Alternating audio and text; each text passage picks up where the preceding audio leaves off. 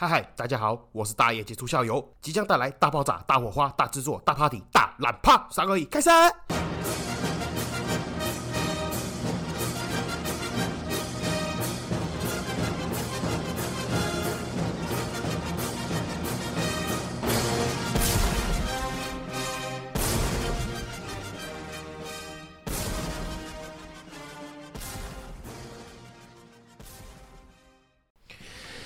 嗨嗨，这里是社会观察日记，我是大家九校友，欢迎回来。好，今天一样来闲聊，来填坑啦。其实这个很久以前呢就有想要聊过啦，也有跟群友讲过。但是老实说呢，真的要聊的时候，还是会有点退缩啦。那我家人就我老婆啦，其实也不太是支持我讲这种东西。但再转念一想，其实好像也是很久以前的故事了。那当做是一个过来人的心得分享给大家。我后来是想说哦，真的是哪怕有任何一个人因为我这一集节目而去避免。去避免吸毒了，或者说改变对吸毒者的目光，那我觉得都是做了一件很好的事情。那这一集呢，就分成两个部分了。第一个部分呢，先聊一下这个吸毒的故事，它的起源跟它的完结的部分。第二部分呢，再来聊聊我对吸毒者啊，还有吸毒这件事情的看法，还有我认为说该怎么样去根除了，或者是戒除毒品的部分。那好，那故事开始呢，先介绍一下这个故事的背景。那这个故事呢，开头也是还要从我的国高中开始讲起啊。我记得前几期呢，我有聊过霸凌的部分，没有讲得很详细，还挖了一个坑，说哦改天要讲一集详细一点的跟大家聊聊。但后来发现啊，好像如果真的要深聊霸凌这种东西哦，那都要讲到我目前为止我人生中好像很多不适合讲出来的事情啊。所以说只能说一切的根源哦，都来自于校园霸凌这件事情上面。那当然这个不是今天的主题嘛，所以不是主要讲的部分啊，所以我就简单比较快速的带过。那故事就开始了。话说回来哦，小朋友时期嘞，在学校。谁不想要成为学校的酷小孩，对不对？或者是说被人家簇拥嘛，大家当你是大哥，觉得你很厉害、很棒这样。那因为我从小就胖啊，所以就遭到很多的讥笑了，或者说嘲讽了，都 gay 了。那其中当然最多的呢，就来自于当时我的学长姐。反而是我自己的同学朋友都对我还蛮好的啦。那国中的时候嘞，我都觉得学校里面那些坏小孩啊很酷，或者是说那些流氓啦、大哥啦、外面的社会人啊很酷。那也认为跟这些人交朋友嘞，就有人可以保护我，免免得我被受欺负嘛。所以就是渐渐的越来越往那边去靠。那也确实嘞，因为这些朋友的帮忙，渐渐的就开始没有人欺负我，然后也会怕我嘛。那所以我当时候的身份就从被霸凌者的身份。渐渐的转变成为霸凌者的身份，因为觉得那个行为很酷嘛，很棒嘛，那大家都觉得我很帅。那也会畏惧我。其实当时的我啊，不认为这个是一个不对的事情啊，那就甚至觉得很酷嘛。那这个情况一直到我上高中之后嘞，一层一层的越陷越深了，那就越来越离谱这样的。因为虽然在国中已经没有人会欺负我嘛，但是到了新的高中，从国中毕业之后到了一个新的高中，你不变的依然还是会有一些新的学长来嘲笑我嘛。那这其实也最后变成为我当时候被那间学校退学的原因啊，因为就是在一次那个被学长嘲笑我之后，我就拿铁棍去。打学长一顿，然后还把其中一个学长的锁骨打断，那所以之后当然就是被退学嘛，还有一些原因的。那为什么会说一层一层的越陷越深，越来越离谱嘞？就是在于，因为当时候我被退学之后，你要去新的学校嘛，那我面试一轮，因为毕竟是打架闹事退学的。所以几乎是没有学校愿意收我，那所以当然后来找到最后愿意收我的，就是所谓的当时候的那个流氓高中那一种。那当然你到了一个新的学校，流氓高中嘛，那认识的人当然就是三教九流。那当然为了要融入大家嘛，那融入新的朋友、新的环境嘛，让大家觉得我是酷酷集团。那所以当时候嘞，学长朋友之间呐都会流行吸毒，所以我就跟着一起吸了。那就是从此之后呢，就进入了另一个新的世界，这算是第一个阶段了，就算是踏入新手村那种感觉。那都说物以类类聚嘛，所以什么样的人，你就会吸引什么样特质的人来当你的朋友。再加上那个年代的风气其实蛮混乱的了，我就提一个当时候的社会背景跟那个氛围。那如果如果年纪相仿了，差不多在三十岁左右的朋友啦，听众，你们就大概会知道，当你很有名啦，就是不管新闻媒体还是甚至至至后来啊，政府都有去立专案来处理这个事情。就他也不知道是什么时候开始，也不知道到底是从哪里开始。就当年很多会有那种黑道老大了，还是帮派组织、角头、要头，他们就会吸收各地的国高中生啊，然后当成组织成员，然后再透过这个小朋友嘛，把这个药放到学校去，放到放给朋友，放到补习班去。那讲到这个放药的部分啊，我也想额外聊一下啦。其实这个组织结构啦，跟运作方式，一般通常啊，在学校里面啊，都会有几个呃放药的小弟，那他们上面都有个药头嘛。不过这个药头通常都只是中阶主管啊，他们上面通常都还有老大。一来是方便嘛，你一个药头对一个学校，甚至是说如果真的被警察抓，就断根断到这个药头上面，老大就没事情。这样，那他们的做法就是其实跟社会上也是一样啊，学校里面也是一样，都差不多的手法。其实大家如果看过电视还是看过网络上面，应该都是多少有了解。他们就是一开始很便宜，甚至就是免费给你用。那等你上瘾了，有依赖感之后，就开始造原价啦。甚至后面如果知道你的依赖性比较强了，他还会加价卖给你。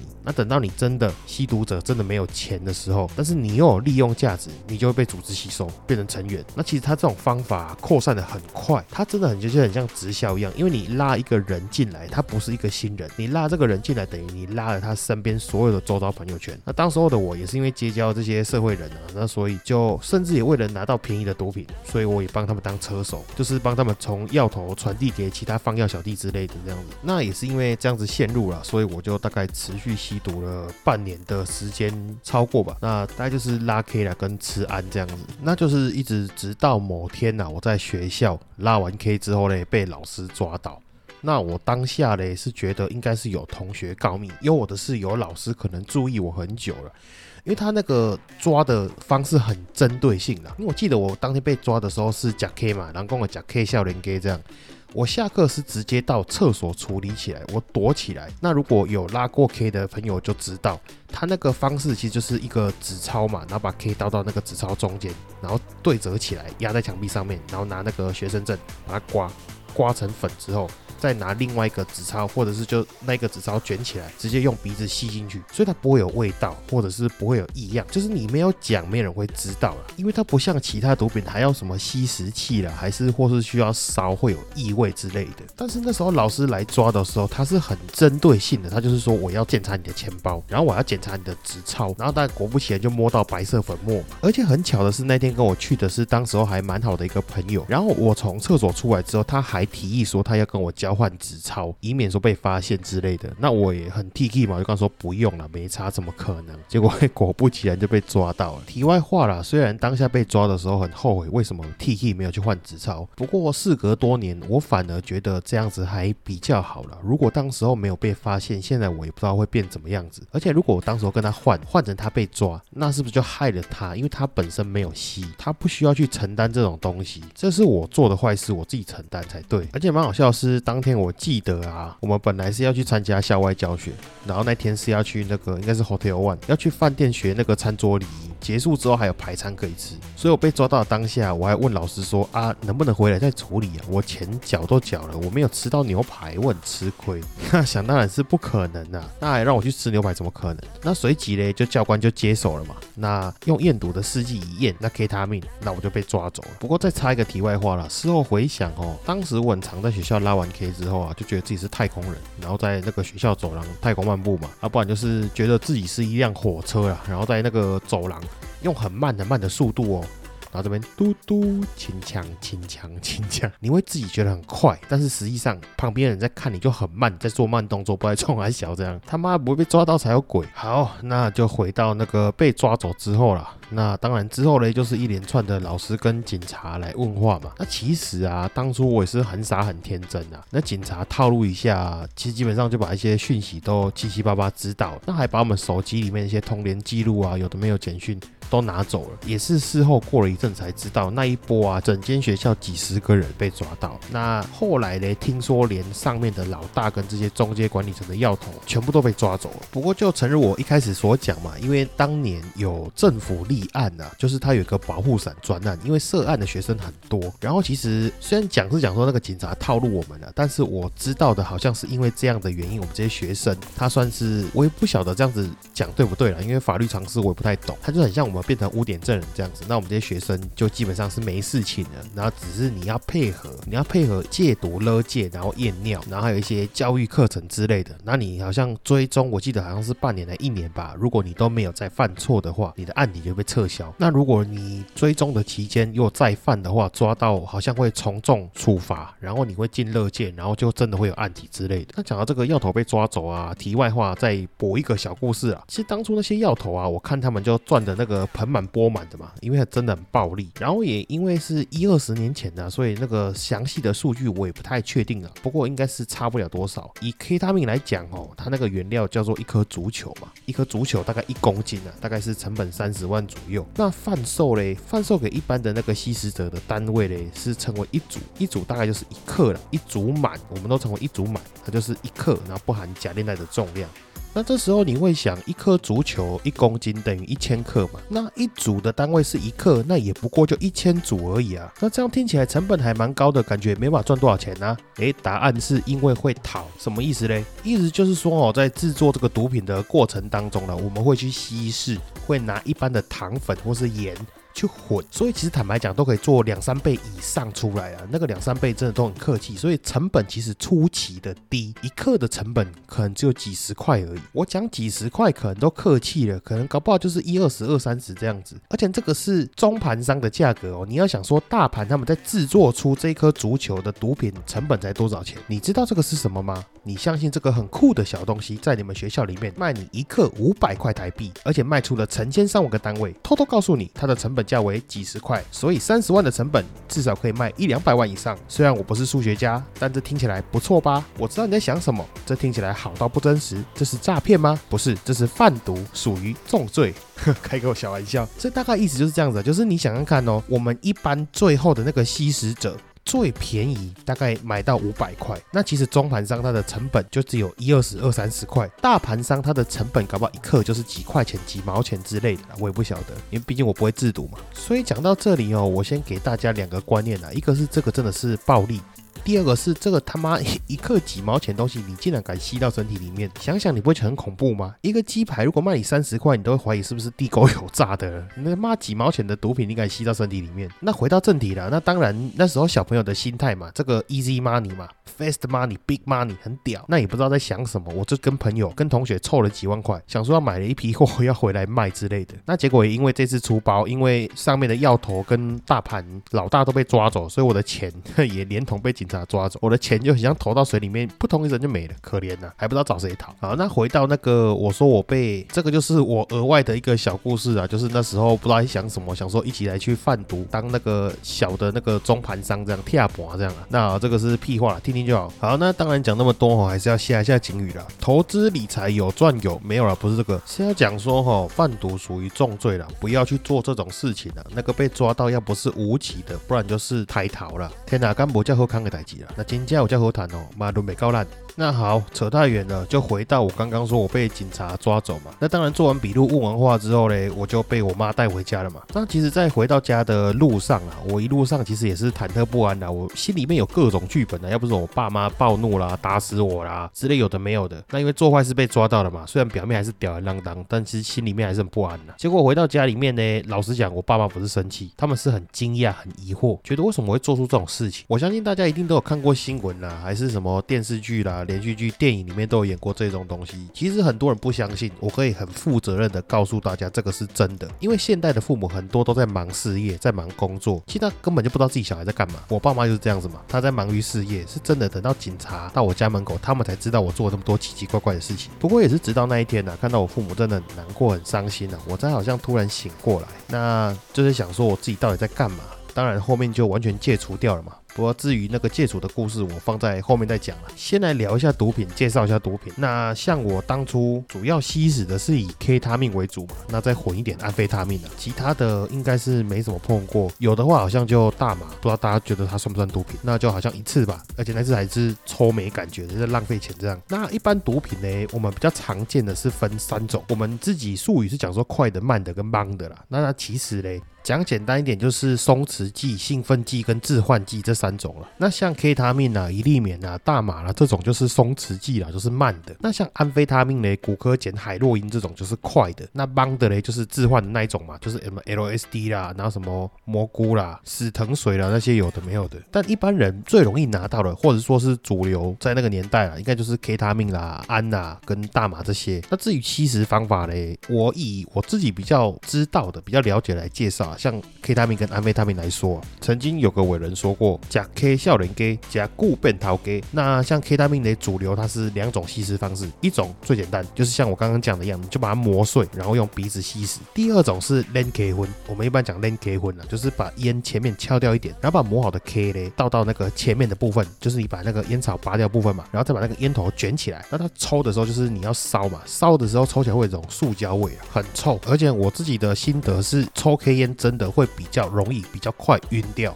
然后也会比较容易退，而且退的时候有时候你会想吐，所以真的当时候 Len K 荤的次数也不多了，通常都是直接用鼻子吸啦。那我们台语就讲说叫巴 K 亚嘛。那实际上巴 K 亚真的扒起来是什么味道嘞？我跟你讲，就是咸咸的、苦苦的，因为绝大多数他们都是拿盐来讨嘛。所以就很咸，很重咸，然后苦苦的，大概就是这个样子。那至于安非他命嘞，一般我们讲安内啦。那至于像安的就有好几种，那它可以像是刚刚那个 K 他命一样磨碎之后用鼻子吸食，那也可以用是它的专门的那个吸食器叫做水车。那当然也可以拿来用注射的，或者是我听说有人把它包成那个胶囊啊，用吞的这样子。那通常嘞是以烧燃烧之后再来去吸那个烟的会比较多。至于烧嘞怎么烧，最简单的烧法它只需要三样东西，一个是汤匙。一个是塑胶管，一个就是火源嘛，就是打火机或是酒精灯之类的。那它就是把那个安非他命放在汤匙上面，然后你就把它置中嘛。那汤匙的下方呢是火源。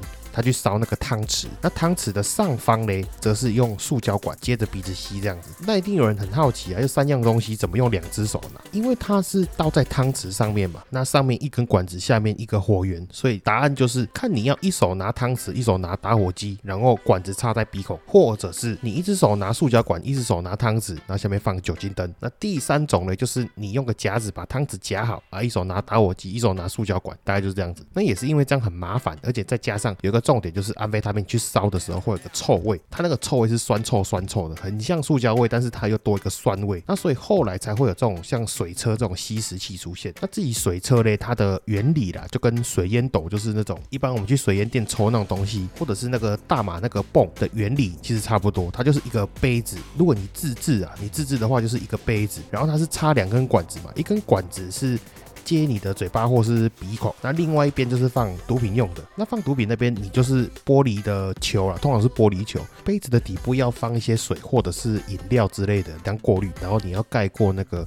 连接安非他命的那个管子，但是不能碰到你吸的那个管子，不然你会吸一堆水进去。你放毒品在玻璃球里面，然后你就是用打火机去烘烤它，它就会出现烟嘛。那因为它叫水车的原因，就是因为它底部的那个溶液，那烟透过那个溶液之后再跑出来，会过滤掉那个臭味，而且还会有点香香的。如果你去加其他的东西，这样子大概是这个样子了。那至于吸食后的状态嘞，如果以拉 K 来讲啊，你就会觉得你整个人很放松。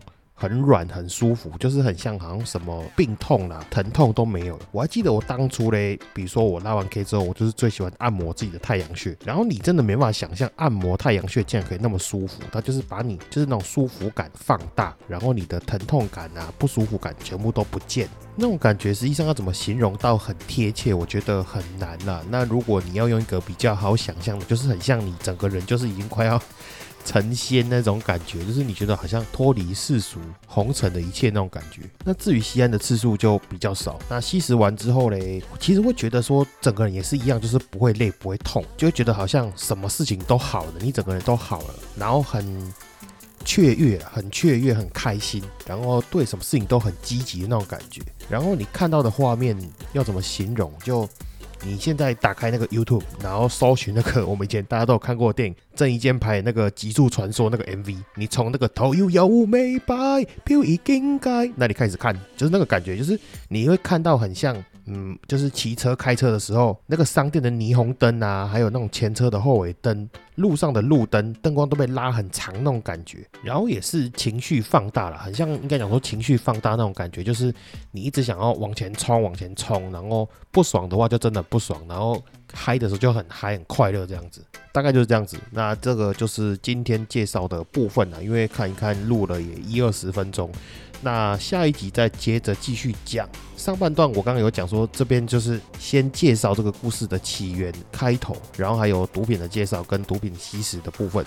那下一集的部分，我可能就是会讲一些怎么脱离那个环境，然后戒毒的心路历程，跟我对于那个防治毒品的政策还有想法之类的点点等啊。那就这个样子，这一集就结束了，爱你们各位，拜拜，奏乐。